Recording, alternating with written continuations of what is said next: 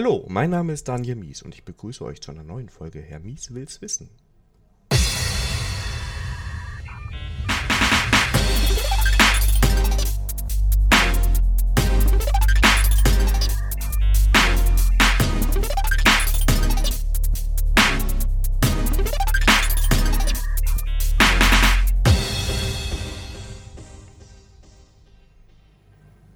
Heute mit dem Benjamin zum Thema Chaos Engineering. Hallo Benjamin. Hallo, guten Tag. Ist heute für dich, glaube ich, der erste Podcast, den du aufnimmst. Oh ja, das ist mein erster Podcast, genau. Und es ist der erste Podcast, wo der Jingle gehört wurde vom Hörer, äh, vom, vom, vom Gast. Mhm. Habe ich bis jetzt immer reingeschnitten und heute mit neuer Software hier im Einsatz. Ich hoffe, es klappt oh, alles. Oh. Premiere.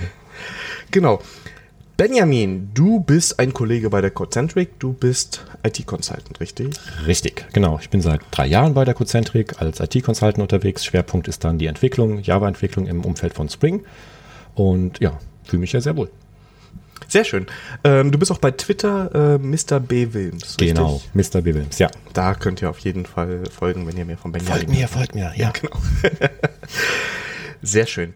Ähm, ja, du hast äh, vor ein paar Wochen was getwittert, das hat ein bisschen äh, Wellen geschlagen in der Java-Welt, glaube ich, nämlich du hast angekündigt, dass du was released hast, den Chaos Monkey. Genau, den Chaos Monkey für Spring Boot-Applikationen und mit dieser Resonanz habe ich absolut nicht gerechnet. Also es ist halt ein kleines Projekt, was ich schon seit ein paar Jahren habe, was ich immer wieder benutzt habe in Talks oder in, ähm, in Demos oder in Workshops, die ich halt gehalten habe und ja, da habe ich mich halt mal entschieden, am 13. April das Ding ähm, zu veröffentlichen, einfach nur per Twitter und es hat echt krasse Wellen geschlagen, hätte ich nicht mit gerechnet. Ja, ich, also ich war auch äh, beeindruckt als äh, Follower. Also ist ja natürlich so, Kollegen, da retweetet man sich schnell und dann guckt man so ein bisschen, oh, ist ja cool. Und dann habe ich dann selber gemerkt, dass das ein Thema ist, obwohl ich mich in der Spring-Welt so ein bisschen auskenne oder auch in der Entwicklungswelt, von dem ich nur so ein bisschen, ich habe aus dem Netflix-Kontext gehört, habe, das war mhm. dieses Thema Chaos Engineering, was quasi die Grundlage für deine Anwendung ist. Also wir sprechen nachher auch nochmal über den Chaos Monkey, aber genau. ich glaube, wir fangen mal mit Chaos Engineering an. Mhm. Ähm, ja, das hat irgendwas mit Netflix zu tun, so viel weiß ich, aber was genau ist Chaos Engineering eigentlich? Also Chaos Engineering ähm, verfolgt halt das Ziel, dass ich ähm, meine verteilte Anwendung, dass ich da besser einschätzen kann, wie verhält sie sich in Grenzsituationen. Und man möchte halt nicht, dass ähm, einem Freitagabend um 17 Uhr irgendwelche äh, Tickets äh, um die Ohren fliegen, weil da irgendeine Anwendung ausfällt oder auf einmal das ganze System herunterfährt. Das sollte man nach Möglichkeit halt schon im Vorfeld im Griff haben. Und da setzt Chaos Engineering auch an, dass man wirklich gezielt Problemsituationen simuliert, herbeiführt und guckt, wie verhält sich meine gesamte Applikation. Das ist zum Beispiel ein Ansatz. Ein anderer wäre aber auch, dass man sagt, ich habe mir irgendein ein verteiltes Datenbanksystem eingekauft oder ich setze jetzt auf Cassandra zum Beispiel oder auf Couchbase oder MongoDB, die ja gerne mal Daten verliert. Und ähm, da kann man halt auch testen, ob denn die Zusagen, die der Hersteller trifft, ob die wirklich eintreten, ob das wirklich so auch funktioniert. Und ähm, das ist halt auch so ein Ansatz vom Chaos Engineering. Okay, das heißt also, ich kann mir so, so, so einen Teil meiner Anwendung raussuchen und da kann ich da Feuerregen drauf runterprasseln lassen, so ungefähr. Genau, das Wichtige ist ein Teil, nicht die gesamte Anwendung. Also wirklich klein anfangen, in kleinen Steps. Such dir eine Komponente am Anfang raus, ähm, wo du sagst, okay, die hat jetzt nicht so einen großen ähm, ähm, Radius, dass da andere Konsumenten auch nachher von betroffen sind, sondern ich teste jetzt erstmal mit meinen Experimenten, wie verhält sich der Rest außenrum bei so einer kleinen Komponente. Okay, also es, ist, es schreit für mich nach Microservices. Ich habe irgendwie ja. einen kleinen Service, der irgendwie ein REST-Interface für irgendwas anbietet und da kann ich sagen, mal schauen, was passiert mhm. im großen Bild dann, wenn genau. ich an dieser kleinen Schraube Dinge kaputt mache. Genau. Es muss nicht unbedingt ein Microservice sein, es kann auch eine, eine zentrale Komponente sein, wie zum Beispiel ein DNS-Server oder ein, ein Mail-Server oder irgendein Filesystem oder ein, ein Samba-Share, was auch immer, wo du halt auch guckst, wie verhält sich dann alles, was diese Komponente ähm, halt konsumiert. Okay, äh, habe ich glaube ich verstanden. Wenn man auf äh, Principles of Chaos.org geht, das ist glaube ich eine Webseite, die wir auch in den Show Notes packen sollten, ja, auf jeden ähm, Fall. wo das Ganze auch so ein bisschen erklärt wird. Da gibt es so einen Abschnitt über Chaos and Practice, wo so vier Punkte aufgezählt werden, wie man solche Experimente, also mhm. Chaos Engineering spricht davon Experimenten, ähm, durchführt. Und wir können einfach mal so Punkt für Punkt durchgehen, mhm. habe ich mir gedacht. Und das erste ist, dass man so eine Art Steady State definiert. Ja. Ähm, was ist denn das? Ein Steady State ist eigentlich nichts anderes als äh, eine oder mehrere Metriken, mit äh, denen du in der Lage bist, deine gesamte Anwendung zu überwachen. Als Beispiel wäre zum Beispiel bei Netflix, die Kernmetrik ist, ähm, wie oft hat jemand auf den Play-Button gedrückt, um den Film abzuspielen und wie oft wurde diese erfolgreich auch gestartet. Das ist so quasi deren Kernmetrik die sie dann auch bei den Experimenten äh, überwachen, auch generell überwachen, aber auch bei den Experimenten, um mal zu sehen, hat das Experiment jetzt Auswirkungen auf meine, auf meine Kunden? Ist nachher die Kundenzufriedenheit äh, sehr, sehr schlecht, weil sie keine Filme mehr gucken können? Ich verliere Kunden. Das ist, wäre so eine, eine Metrik. Bei Amazon könnte man zum Beispiel, oder äh, bei Amazon ist es so, die haben die Metrik, ähm, wie viele Artikel landen erfolgreich im Warenkorb oder wie viele Artikel werden erfolgreich ähm, dann auch wirklich bestellt. Und daran können Sie auch während Ihrer Experimente sehen, wie sich denn jetzt das Kaufverhalten zum Beispiel auswirkt, wenn so ein Experiment läuft. Okay, und das heißt, am Anfang sage ich mal 95% erster Klick Videospiel. Mhm. Das wäre, sagen wir mal, so mein, mein Steady State. Genau. Okay, und dann geht es darum, dass man eine Hypothese aufstellt. Und ja. zwar in einer Control Group und in einer experimentellen Gruppe. Ähm, bevor wir auf die Hypothese kommen, diese zwei Gruppen, was mhm. heißt das? Ähm, wenn du jetzt halt ein Experiment startest, dann äh, nimmst du dir zum Beispiel einen zentralen Service oder mehrere zentrale Services heraus, die du testen möchtest.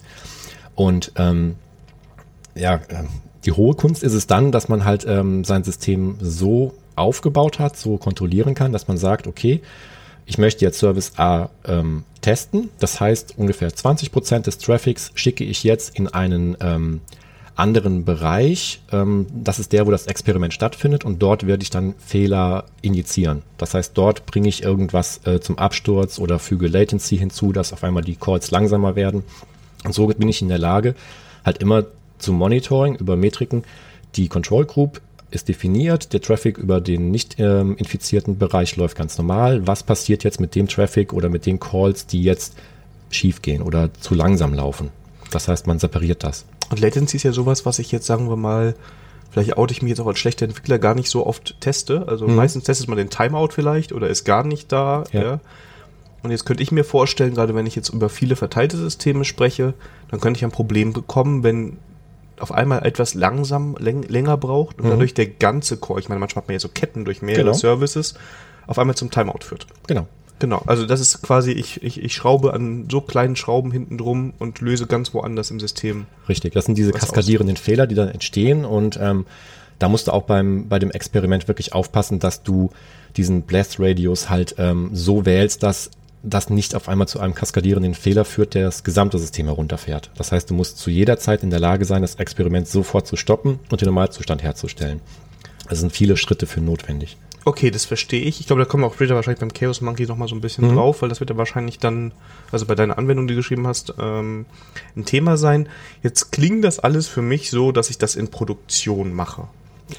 Ja, nicht am Anfang. Nicht am Anfang. Das heißt, am Anfang ist auch dieser Totalausfall gar nicht so schlimm, weil ich wahrscheinlich am Anfang sagen mhm. kann, okay, ähm, da kann ich allen Traffic umleiten, weil da sind nur die Entwickler oder die Tester oder irgendwelche ja. äh, Performance-Mess-Tools äh, drauf. Okay. Aber du solltest schon einen Ort wählen, der so nah wie möglich an das rankommt, was in Produktion nachher läuft. Also es macht keinen Sinn, wenn du irgendwie eine eine Entwicklerumgebung, irgendeine Stage hast, die überhaupt nicht dem Setup einer Produktion entspricht. Das heißt, deine Experimente, die du dort fährst, haben nicht wirklich eine, eine Aussagekraft, was dann nachher in Produktion passiert. Du musst so nah wie möglich an das Setup von Produktion ran. Und die ganz hohe Kunst ist es dann nachher wirklich zu sagen, ich bin so mutig, ich habe es jetzt alles im Griff, ich habe unzählige Resilience-Pattern angewendet, ich bin mit ähm, ähm, Fail Fast bin ich unterwegs. Das heißt, ich reagiere, reagiere schnell auf Fehler. Ich habe Fallbacks bereitgestellt. Ich habe mir halt immer irgendwie einen Plan B überlegt. Oder ähm, was kann man noch alles implementieren? Man kann halt ähm, mit, mit Load Balancing arbeiten, mit Shared Load arbeiten, dass man halt den Traffic dann auch ähm, dynamisch routet. Wenn du das alles implementiert hast, dir Gedanken darüber gemacht hast und die auch vielleicht Hilfe von irgendwelchen Frameworks wie Resilience4j oder Hystrix oder was es da alles gibt, ähm, wenn du dir diese Hilfe genommen hast, dann ähm, ja, dann solltest du irgendwann auch so weit sein, das in Produktion machen zu können. Kann ich jetzt auch nicht bei mir lokal mal anfangen? Jetzt stelle ich mir vor, ich habe jetzt hier mein, mein Projekt und will erstmal überhaupt sehen, ist das was für mich in der Firma? Mhm. Ähm, Finde ich nicht auch schon, wenn ich jetzt sagen wir mal meine lokalen Microservices bei mir lokal hochfahre und damit anfange, schon die ersten Hinweise, dass, keine Ahnung, was mit Latency drin ist, wenn ich da schon Probleme mhm. habe, dass ich damit umgehen soll? Ja, das kannst du. Da musst du dir aber halt auch wirklich Gedanken machen, wie welche Tools benutze ich dafür? Wie kann ich denn jetzt zum Beispiel, ich habe hier zwei Applikationen, die reden mit einem REST-Call miteinander. Wie simuliere ich denn jetzt auf einmal eine Latency? Wie kriege ich das hin? Weil normalerweise out of the box läuft das so durch. Auf deinem mhm. Rechner ist keine Traffic, da ist äh, nichts los. Das heißt, du musst dir schon im Vorfeld Gedanken machen, wie du das simulieren kannst. Und jetzt komme ich nochmal drauf zurück. Mit Chaos Monkey kann ich das später. Ja. Okay. Ähm, wir waren noch bei dem zweiten Punkt. Also wir haben die beiden äh, Gruppen definiert und dann geht es um diese Hypothese. Mhm. Ähm, was für eine Hypothese stelle ich denn da auf? Eine Hypothese wäre zum Beispiel, dass man sagt, ich habe, ähm, ich gehe davon aus, dass mein Service A ähm, immer noch korrekt arbeitet, beziehungsweise äh, er in den Fallback-Zweig geht, wenn ich eine Latency von einer Sekunde hinzufüge. Das heißt, ich habe zum Beispiel vorher etwas implementiert, ähm, irgendwie überwache ich halt den, den Netzwerk-Call, dass wenn er länger als eine Sekunde geht, er es bitte auf einer anderen Instanz des Service versucht, ob er dann dort eine Antwort kriegt. Und ähm, das wäre halt so etwas, dass man halt diese Hypothese aufstellt, okay, wenn Latency hinzugefügt wird, gehe ich davon aus, dass er in den Fallback geht und ich die Antwort halt nicht in 10 Millisekunden kriege, sondern maximal in einer Sekunde von einem anderen Service, einer anderen Instanz. Okay. Ähm, und dann Punkt 3 ist es, ich führe Variablen ein, die irgendwie mhm. Real-World-Events, also irgendwelche tatsächlich möglichen Ereignissen simulieren. Mhm. Ähm, was für Variablen können das so sein? Latency war jetzt so ein Beispiel. Genau, das wäre zum Beispiel etwas, dass halt man sagt, okay, ich bin halt jetzt mit, mein, mit meinem Setup in der Lage, dass ich ähm, eine Latency hinzufügen kann. Ich kann die variieren. Ich kann sagen, jetzt gebe ich mal 500 Millisekunden drauf, jetzt gebe ich mal drei Sekunden drauf und ich kann das halt während des Experiments variieren und sehe halt, es funktioniert noch alles oder aber ich habe die Erkenntnis, schlecht implementiert, irgendwas vergessen, Experiment stoppen, bitte ähm, fixen und dann nochmal versuchen. Jetzt überlege ich gerade, ich erinnere mich gerade an, an, an alten Arbeitgeber von mir, da hatten wir gerne so Disk.io, äh, also nicht Disk.io-Probleme, sondern eher Platte voll mhm. Probleme. Ähm, ist das auch was Chaos Engineering was, wo ich dann quasi, äh, wie ich bei einem Bug vielleicht mit einem Test anfange, den zu test, äh, den zu fixen, mhm. hier auch Chaos Engineering nutzen kann und sagen kann, ich merke, ich habe hier ein Problem, das ist ein häufiges ja. Pattern, was wir entdeckt haben. Ich habe einen Bug dazu oder eine Story, keine Ahnung ähm, dann fange ich jetzt an und mache das über Chaos Engineering? Mhm. Das wäre ein Ansatz. Also beim Chaos Engineering ist es auch so, du bist absolut frei in, in den Mitteln, in den Tools, die du wählst. Das heißt, es geht wirklich um alles. Es geht um die Hardware, die unten drunter läuft. Es geht um Netzwerk. Es geht um Firewall-Regeln. Es geht darum, ähm, zum Beispiel eine Service Discovery, die vielleicht durch Kubernetes, durch äh, Eureka von Netflix oder wie auch immer implementiert ist, all das zu testen. Es ist nicht nur ähm, so dass ich halt in einem Framework mich da befinde und da etwas teste, wie zum Beispiel Spring, sondern dass ich auch wirklich bis runter aufs Blech gehe und sage, da versuche ich mal Tests durchzuführen. Wie zum Beispiel AWS kannst du ja sagen, ich habe jetzt äh, das Problem, dass äh, diese Region irgendwie nicht äh, erreichbar ist, also möchte ich einen Schwenk auf eine andere machen. Das wäre zum Beispiel auch ein Experiment.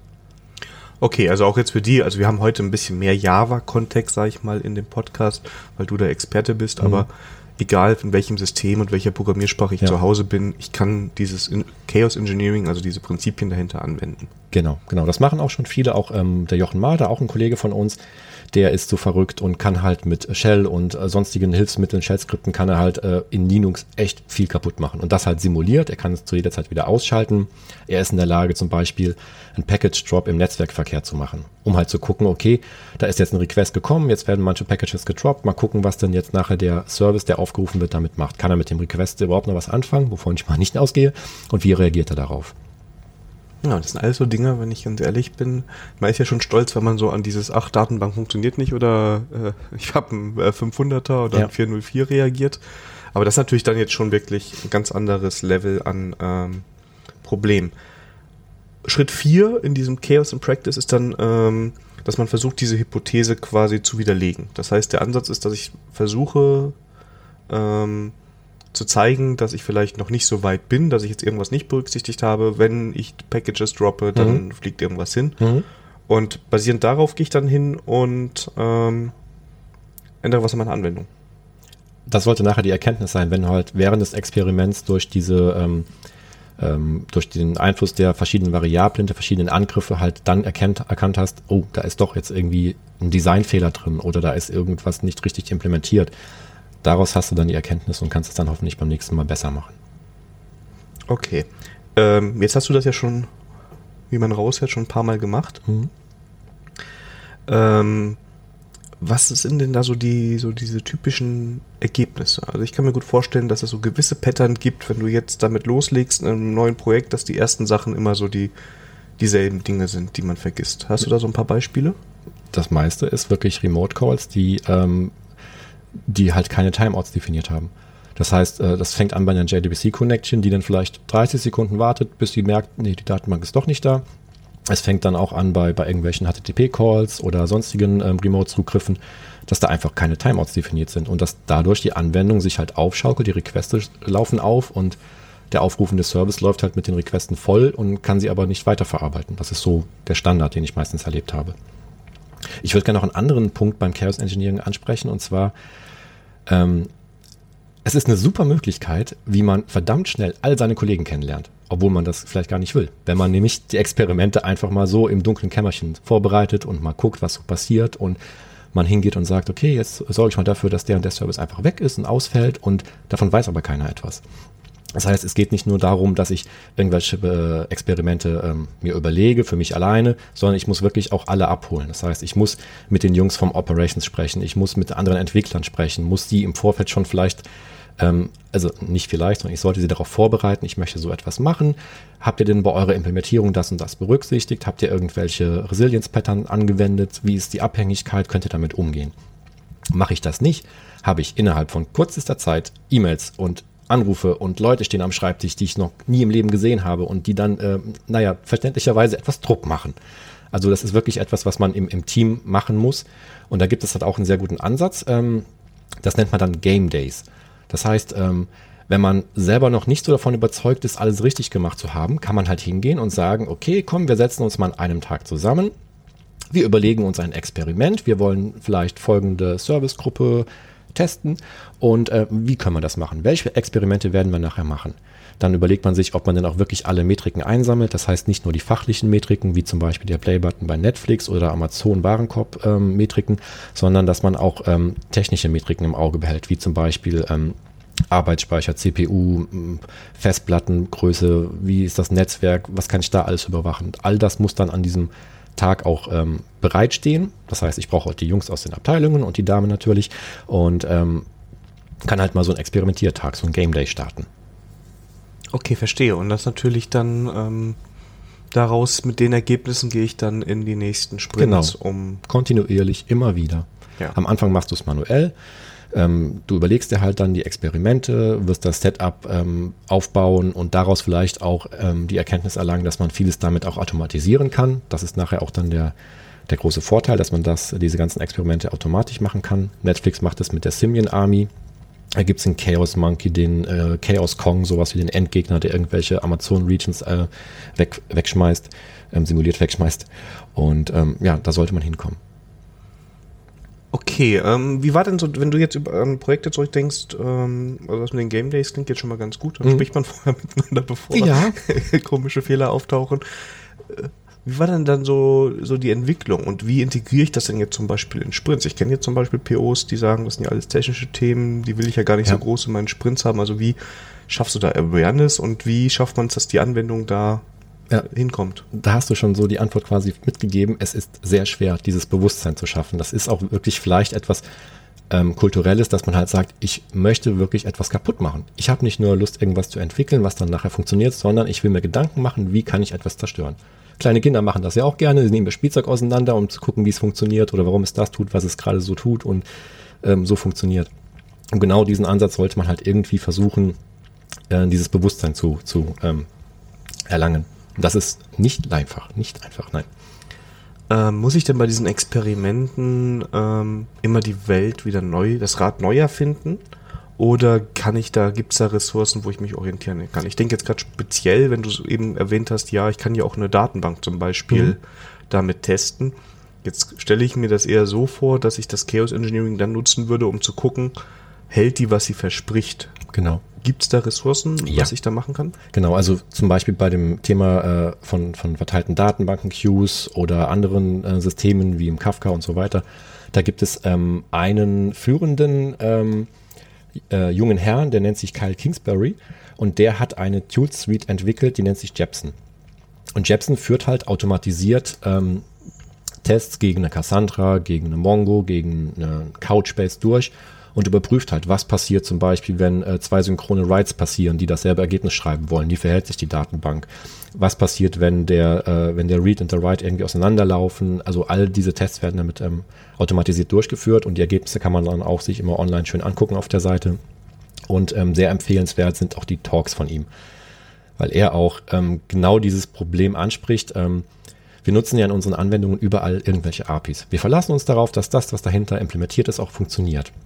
Und er bringt es bildlich sehr gut auf den Punkt. Er sagt, die API ist immer schön, dieser schöne leuchtende Regenbogen, die Welt ist heil, alles ist toll. Dann gehen wir eine Ebene tiefer und landen irgendwann dann so auf einem Haufen von irgendwelchen Reifen. Uralte Reifen, die keiner mehr braucht, wo keiner mehr weiß, äh, wie sie da hingekommen sind, was sie eigentlich da so zu suchen haben. Und was machen Reifen am liebsten? Sie brennen. Und genau das beschreibt er halt auch wunderbar in seinen Talks. Wie kommt er zu diesem Bild und ähm, kann das auch sehr, sehr gut belegen. Sehr schön. Ähm, es gibt ja noch diese Advanced Principles im Chaos Engineering, richtig? Richtig. Ähm, da gehört zum Beispiel zu, ich springe jetzt schon zum dritten Punkt, dieses in Produktion laufen lassen. Wo Ja. bei mir Nackenhaare gehen nach oben. Nicht nur bei dir. Ja, das kann ich mir vorstellen, weil wenn ich mir jetzt vorstelle, ich wäre Amazon und ich möchte ja jetzt nicht unbedingt, wenn das Experiment schief geht, Umsatzeinbußen haben. Ähm, erstmal die Frage, wie lange dauert denn das, bis man damit mal in Produktion gehen kann, so von deiner Erfahrung her? Das ist schwer zu beantworten, wirklich. Ähm, Also, wie viele Iterationsschritte hattet, hast du vielleicht in den letzten Projekten gehabt? Also ist natürlich schwierig, jede Anwendung zu vergleichen. Ne? Ja, also hängt sehr von der Anwendung ab und was du da halt vorfindest und ähm, ob du jetzt nachher noch mit AWS zusammenarbeitest oder Azure oder was auch immer. Ähm, es lässt sich nicht wirklich so beziffern, aber wenn du dir, wenn du ein neues System aufbaust und von vornherein ähm, diese ganzen Prinzipien und diese, diese äh, Pattern dir überlegst und die auch umsetzt, dann ist der Weg nicht mehr allzu weit, weil dann kann dein Service damit umgehen. Hast du jetzt aber irgendeine Legacy-Anwendung, die ähm, irgendwelche Abhängigkeiten hat, wo kein Entwickler mehr weiß, wie das überhaupt funktioniert, dann ist es natürlich viel, viel länger und viel, viel anstrengender, dort auch ähm, diesen Stand zu erreichen, dass das einem ähm, Chaos Engineering äh, Experiment auch widerstehen kann. Also es lässt sich jetzt nicht mit Wochen oder Tagen oder Iterationen wirklich beantworten. Okay, ähm, wir können ja sonst die anderen Punkte mal gerade so durchgehen. Ja, vielleicht kannst du ja noch ein bisschen was dazu erzählen. Das erste war dieses ähm, eine, eine Hypothese aufstellen über diesen Steady State. Ähm, was ist damit gemeint? Also die Hypothese soll halt ähm, das Experiment beschreiben, dass ich halt davon ausgehe, dass wenn der Service ausfällt, alle anderen Services weiter funktionieren, weiter normal antworten und das System halt genau damit umgehen kann. Ähm, wichtig ist auch, wenn ich so eine Hypothese aufgestellt habe und ich kann mir schon im Vorfeld selbst beantworten, das wird nicht funktionieren, dann mach kein Experiment, lass es. Das, also da, da hast du keine Erkenntnis. Dann geh direkt hin und versuch das, äh, den Fehler zu beheben, guck dir das Design der Applikation an und ähm, entscheide dann, ob du das wirklich machen möchtest. Und was du auch nicht machen solltest, ist, wenn du halt zum Beispiel ein System hast, wo du bereits schon Probleme erkannt hast, dass dich irgendwelche Issues erreicht haben oder du irgendwelche Tickets haben, äh, hast, die schon Fehler beschreiben. Fixe diese Fehler, bevor dein Experiment startest. Kann ich das nicht trotzdem so ein bisschen äh, test-driven quasi machen? Ich weiß ja auch, wenn ich test-driven was entwickle, Mhm. ähm, dass meine Anwendung mit gewissen Dingen noch nicht umgehen kann, weil am Anfang habe ich eine leere Methode. Mhm. Kann ich das nicht auch hier machen, dass ich sage, ich habe dieses Experiment irgendwie im Hintergrund schon mal bereit und jetzt entwickle ich darauf hin? Das wäre ein, auch ein Ansatz, den ich bis so noch nicht verfolgt habe, nein. Aber Könnte- sprich jetzt auch nicht spontan was dagegen. Ich, Fiese Frage. tut Ja, mir es ist, leid, eine fiese, ja, nee, es ist eine fiese Frage, weil du auch halt viel Vorarbeit leisten musst. Du musst ja irgendwie auch ähm, zum Beispiel mit Tools wie Instana oder diesem App Dynamics musst du halt auch in der Lage sein, deine gesamte Anwendung auch zu, zu monitoren. Du musst sie auch irgendwo schon mal präsent haben und dann den TDD-Ansatz zu fahren und erst das Experiment laufen zu lassen, was dann ja eh scheitert. Du kennst ja die Antwort, es ist nichts da. Ja. Also lass das Experiment. Also würde ich eher nicht empfehlen, nein. Okay, aber ich meine, beim TD habe ich ja auch, ne? Da habe ich auch mal Red.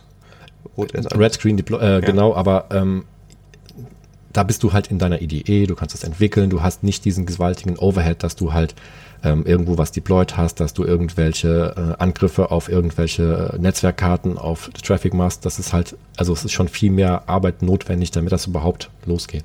Das ginge dann also nur, wenn ich quasi lokal bleibe. Wenn ich sage, Genau. ich nehme ein Tool wie den Chaos Monkey, Genau. da simuliere ich das jetzt mal, weil ich will auch nachher sehen, dass das Ganze funktioniert. Und Genau, es gibt auch den Ansatz, ähm, da haben auch ein paar coole Jungs was geschrieben für Docker. Das heißt, du hast äh, vielleicht später als Endergebnis einen Docker-Container. Dann hast du das vielleicht irgendwie bei dir in der IDE auch so drin. Du hast eine, eine Applikation, eine Java-Applikation oder was auch immer, die läuft in einem Docker-Container. Auch dafür gibt es einen Chaos Monkey, der das mit Docker simuliert. Das heißt, du kannst mit einem Docker Swarm lokal oder mit einem Docker Compose 3, 4, 5 Container hochfahren und dort halt mit diesen Mitteln schon mal lokal testen. Das geht auch, klar. ja, also dann vielleicht ist das dann eher der Weg. Also ich stimme dir vollkommen zu, wenn ich das schon deployed habe, dann zu sagen, ich deploy was, wo ich weiß, dass es nicht klappt. Ja. Ähm, Lass es. Ja, das ist dann vielleicht ein bisschen zu früh, aber das andere ist vielleicht mal ein ganz netter ähm, Effekt. Der zweite Punkt, den die hier nennen, ist dieses Very äh, Real World Events, also dass man da eine gewisse Varianz reinbringt. Richtig? Äh, in welcher Art, dass man vielleicht die La Latency ein bisschen Genau. hochschraubt oder Latency hoch und runter schraubt, dann, dass man vielleicht noch guckt, dass man die, äh, die Requeste, die oder die, die Response, dass die halt nicht ähm, korrekt zurückkommen, dass man diese vielleicht angreift, manipuliert oder dass man halt sagt, ähm, jetzt erhöhe ich mal den Traffic, das heißt, ich nehme vielleicht irgendwelche Hilfsmittel wie ein Gatling oder sonst etwas und äh, mache jetzt mal richtig Stress auf dem System. Das heißt, ich simuliere hohen Traffic. Wie reagiert das Ganze? Okay, Da bist und du völlig frei. Du kannst machen, was du willst. Alles, was dir an bösen Ideen einfällt, teste sie. Desto Ja. mehr Ruhe wirst du später haben. Und ich, ich glaube ja wirklich, dass man, wenn man das ein paar Mal gemacht hat, dass man gewisse Probleme dann nicht mehr so reinläuft, wenn man es einfach schon mal, Genau. weil man überhaupt erst auf die Idee kommt, dass da Ja. was passieren kann. Ne? Ja, und der große Vorteil ist halt, die, die Fehler erreichen dich in einem von dir ähm, aufgesetzten Szenario. Das heißt, du bist darauf vorbereitet. Du hast nicht das Problem, dass auf irgendeine Art halt äh, etwas in Produktion kaputt geht. Dich erreicht äh, an einem Samstagnachmittag, du liegst im Freibad, ein Prio 1 Call und äh, du hast Rufbereitschaft und musst das Problem fixen. Da bist du unter Zugzwang und dann, Ja. dann wirst du das halt nur mal schnell fixen, damit es läuft und du dein Wochenende wieder hast. Und so machst du dir halt viel mehr Gedanken und sorgst wirklich ähm, sehr, sehr gut dafür, dass das nicht mehr auftritt, weil du die Zeit auch hast. Also ich sehe da immer die Parallelen. Aber wir haben, also ich muss jetzt ein bisschen ausholen. Wir haben im Vorgespräch schon ein bisschen gesprochen. Wir haben jetzt bei mir, ich bin im Projekt, wo wir alles test-driven gemacht haben. Vielleicht sehe ich deshalb momentan alles mit dieser Testerbrille, daher Mhm. auch eben diese Frage. Aber eigentlich ist es ja dieselbe Idee. Ich sorge dafür, dass ich diese Absicherung habe, weil ich mir über diese Fehler vorher Gedanken gemacht habe, Genau. damit ich genau an dem Samstag nicht die Probleme habe. Ja. Das ist das, das Ziel. Du willst deine Wochenenden für dich. Ja. Entwickler sind schon sehr faule Menschen, oder? Ja. Also das ist, ja, ja. ähm, wie automatisiere ich das Ganze denn? ähm, es gibt Tools, die kannst du einkaufen. Also es gibt zum Beispiel ähm, von Gremlin gibt es etwas. Die sind halt auch in der Lage, verschiedene ähm, ähm, zum Beispiel Cloud-Anbieter ähm, dann zu monitoren, zu überwachen. Es gibt aber auch im Umfeld von Kubernetes gibt es, oh mein Gott, hoffentlich spreche ich es richtig aus, Istio Service Mesh. Damit kannst du auch dann zum Beispiel sagen, okay, in meinem Kubernetes-Cluster sollen jetzt äh, 5% des Traffics für diesen Service ähm, bitte umgeroutet werden auf einen neuen Service, der die folgende Version hat, mit der er deployed ist. So kannst du halt auch diese Experimente steuern. Oder aber du kannst halt ähm, mit so einer Service Mesh kannst du halt auch dafür sorgen, dass irgendwie die Requeste halt langsamer laufen, dass sie eine Exception simulieren. Da bist du halt sehr, sehr frei. Dann gibt's noch ähm, ein weiteres Tool, das nennt sich Chaos Toolkit. Das ist von äh, Russ Miles, der hat eine eigene Firma gegründet und äh, die sind halt auch in der Lage, die helfen dir sogar mit einer Art Workflow. Das heißt, du kannst ähm, die Hypothese aufstellen, du kannst sagen, das sind jetzt äh, die Metriken, die ich überwache. So sieht das Experiment aus. Und dann kannst du halt sogenannte Driver hinzufügen, die sind dann dafür ähm, ähm, bestimmt, dass sie zum Beispiel eine AWS angreifen, dass sie halt Container angreifen, dass sie vielleicht auf Service-Level irgendetwas, äh, auf dem Service irgendetwas machen oder dass sie im, im Linux-Stack da irgendwo rumfummeln. Das kann man halt damit sehr, sehr gut automatisieren und dann kriegt man auch direkt das Ergebnis automatisch von dem Test zurück. Und das Coole ist, ähm, Chaos Toolkit ist auf den Chaos Monkey for Spring Boot aufmerksam geworden und der wird als Treiber hinzugefügt von Russ Miles und ist dann dort auch bald mit in dieser Chaos Engineering Test Suite. Cool. Ja. Das ist auch der, die perfekte Überleitung, jetzt um auch ein bisschen über den Chaos Monkey zu sprechen. Gerne, ja. Ähm, das ist jetzt ein Tool für Spring Boot, Spring Framework. Ich weiß, wir haben ein paar Hörer, die nicht aus der Java-Welt kommen. Kannst du kurz erklären, was Spring da eigentlich ist? Genau, also Spring ist halt ein, ein Framework, eine Referenzimplementierung äh, von, von Java, die äh, es einem wirklich sehr, sehr einfach machen, Anwendungen zu schreiben. Ähm, Spring Boot ist dann auch noch ähm, halt, das, äh, das Tolle daran ist halt, dass man ähm, nachher einen Spring Boot Prozess äh, laufen lässt. Das ist dann quasi, da drin steckt ein, Tomcat äh, Server, der dann meine Applikation hochfährt und läuft.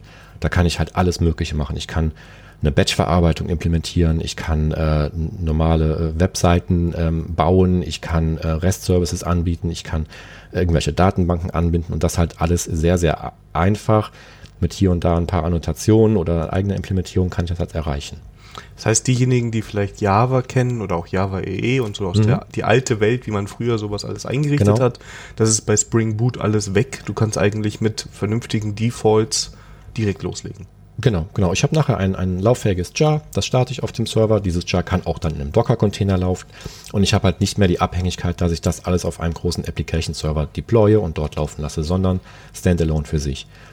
Wenn ich das unbedingt mache, äh, machen möchte, kann ich natürlich auch eine Spring Boot-Anwendung als War-File haben und das dann auf einem Application-Server deployen. Aber auch Josh Long sagt da immer, make jar not war.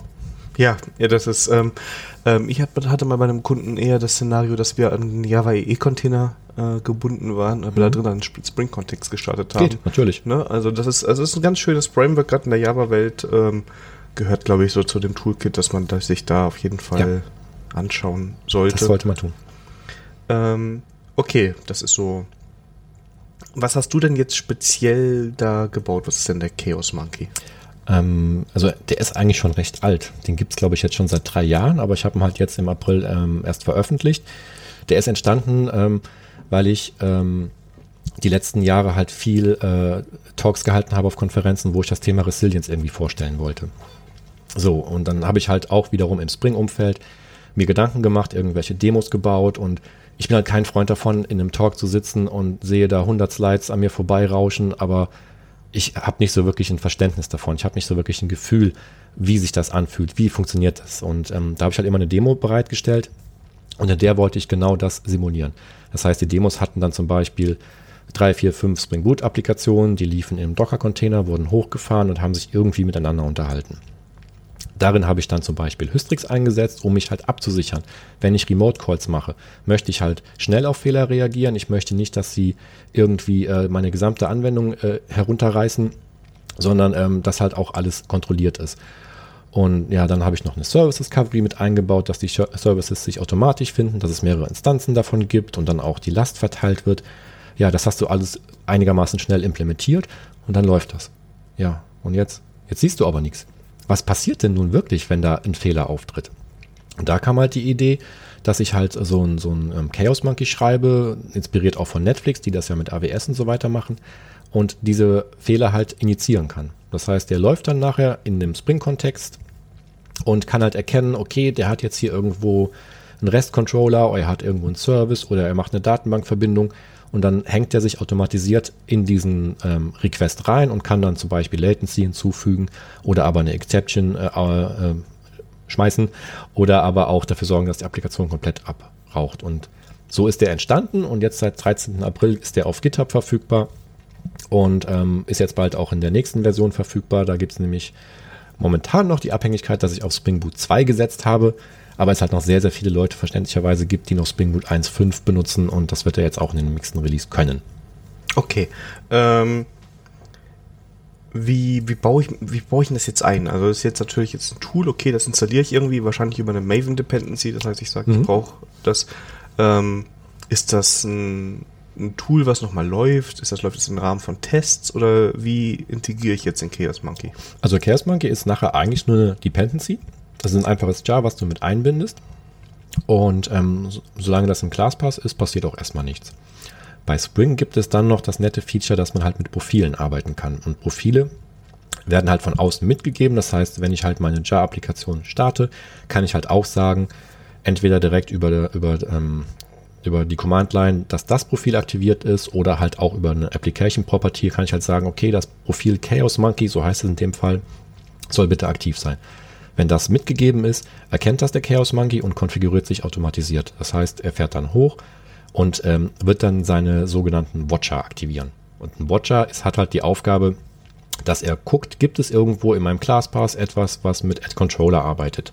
oder etwas mit einer Annotation mit Add Service zum Beispiel. Das kommt aus dem Spring-Umfeld. Dann erkennt er diese ganzen Packages und Klassen und kann halt dann darauf die sogenannten Assaults abfeuern, die dann halt äh, eine Latency hinzufügen, die ich von außen steuern kann oder aber auch eine Exception schmeißen, wie ich das halt gerade gerne möchte. Und das Ziel ist halt, ich habe nachher eine verteilte Anwendung und ich möchte genau einen Service davon wirklich, ich sag mal, verseuchen. Der soll aus dem, äh, aus dem Ruder laufen, der soll Fehler produzieren und ich möchte gucken, was machen die außenliegenden Services, die ihn konsumieren, wie reagieren die. Okay, das klingt eigentlich ganz einfach. Also dieses, ja. Profil, ja, das ist ja, ist ja schön. Ähm, wir hatten mal eine Folge mit dem Johannes, der ja auch ein Kollege ist, ähm, zum Spring Boot Admin. Mhm. Inwiefern kann man denn das integrieren oder ist das geplant? Ähm, es ist geplant, ja. Ich würde das auch gerne machen. Das werden wir auch, denke ich mal, in den nächsten Wochen äh, angehen. Ich muss da halt noch ein bisschen Vorarbeit leisten, weil der Spring Boot Admin hat halt, ähm, ist so konzipiert, dass er diese Spring Boot Applikationen ja kennt und sie anspricht. Und da gibt es halt diese Actuator Endpoints aus dem Spring-Umfeld. Das sind halt ähm, fest definierte ähm, REST-Endpoints oder sonstige Endpoints, die man ansprechen kann und die ihm dann Informationen liefern, die er visuell aufbereitet. Das hat bis jetzt noch gefehlt, wird im nächsten Release aber vom Chaos Monkey mit dabei sein. Dann kann ich auch zur Laufzeit dynamisch halt entscheiden, welche Angriffe gefahren werden, wie viel Latency ich hinzufügen möchte. Und ähm, ja, das muss halt noch gemacht werden. Das ist jetzt soweit fertig und deswegen spricht nichts dagegen, da noch einen weiteren Tab mit aufzunehmen im Spring Boot Admin, der dann so ein Chaos Monkey halt konfigurieren kann. Cool. Das heißt, mhm. dann kann ich ja wirklich auch zur Laufzeit relativ einfach da drin genau. konfigurieren. Ähm, ich habe ganz vergessen, noch mal kurz ähm, den Bogen zu spannen für die Leute, die nicht aus dem Umfeld kommen. Entschuldigung dafür. Also Spring Boot Admin ist quasi ein Administrationstool, wo ich gerade meine Spring Boot Anwendungen drin sehen kann und dann auch teilweise konfigurieren kann. So kann man es genau zusammenfassen. Ne? Du kannst zum Beispiel wunderbar das Log-Level zur Laufzeit ändern. Du kannst gucken, ähm, ist die Datenbank-Connection aktiv. Du siehst ähm, ähm, sehr, sehr viele Details. Du kannst dir auch den, den ähm, den Trace angucken, was da so passiert in der Anwendung. All das kannst du mit dem Boot Admin sehr gut machen. Ja, sehr schönes Tool. Wie gesagt, die Folge ähm, und den Spring Boot Admin, die verlinken wir auch. Ähm, hast du zum Thema Chaos Engineering noch Empfehlungen, wenn da jemand jetzt ähm, mehr einsteigen möchte, was man sich mal angucken kann, mhm. was da ganz gut ist? Also das Wichtigste ist natürlich der Einstieg bei äh, Principles of Chaos. Das ist halt die Seite, die wir auch nachher verlinken werden. Ähm, da ist ein super, super Einstieg und die ähm, Jungs und Damen von Netflix, die haben ein sehr, sehr gutes Buch geschrieben, Chaos Engineering, ich glaube 600 oder 700 Seiten, ähm, ist frei verfügbar als PDF und da habt ihr wirklich ähm, von den quasi Erfindern oder Treibern ähm, die ersten Ideen, die Inputs, warum haben sie das gemacht, wie haben sie das gemacht? Und da seht ihr auch mal, wie alt dieses Thema eigentlich schon ist. Ja, ich glaube, es gibt von O'Reilly auch noch ein Buch, oder? Das ist das, was ich meinte. Das ist das ähm, Chaos Engineering. Also das dann, ist von also. Casey Rosenthal, Nora Jones und noch anderen Autoren von Netflix. Genau, da gibt es aber, glaube ich, auch eine Kurzfassung davon, weil ich hatte eine, die keine 600 Seiten hat. Ja, okay. Aber ähm, wir werden es auf jeden Fall ver verlinken und dann könnt ihr euch das entsprechend angucken. Mhm. Benjamin, haben wir noch irgendwas vergessen? Vergessen, vergessen. Hm. Nein. Das ist gut. Das ist gut. Nee, ich wüsste jetzt nichts, außer du hast noch eine Frage. Fällt mir jetzt auch gerade, ich bin durch meine, durch meine Notizen, glaube ich, durch. Ja. Aber doch, was ich noch erwähnen könnte, ist, ich habe auch einen Artikel dazu geschrieben, der wird jetzt bald äh, bei Cocentric im Softwareker veröffentlicht und ich werde ihn noch übersetzen ins Englische. Also da wird ihr auch nochmal ähm, einen guten Einstieg in, in die Basics bekommen und könnt euch den auch gerne ansehen. Feedback würde ich mich sehr darüber freuen.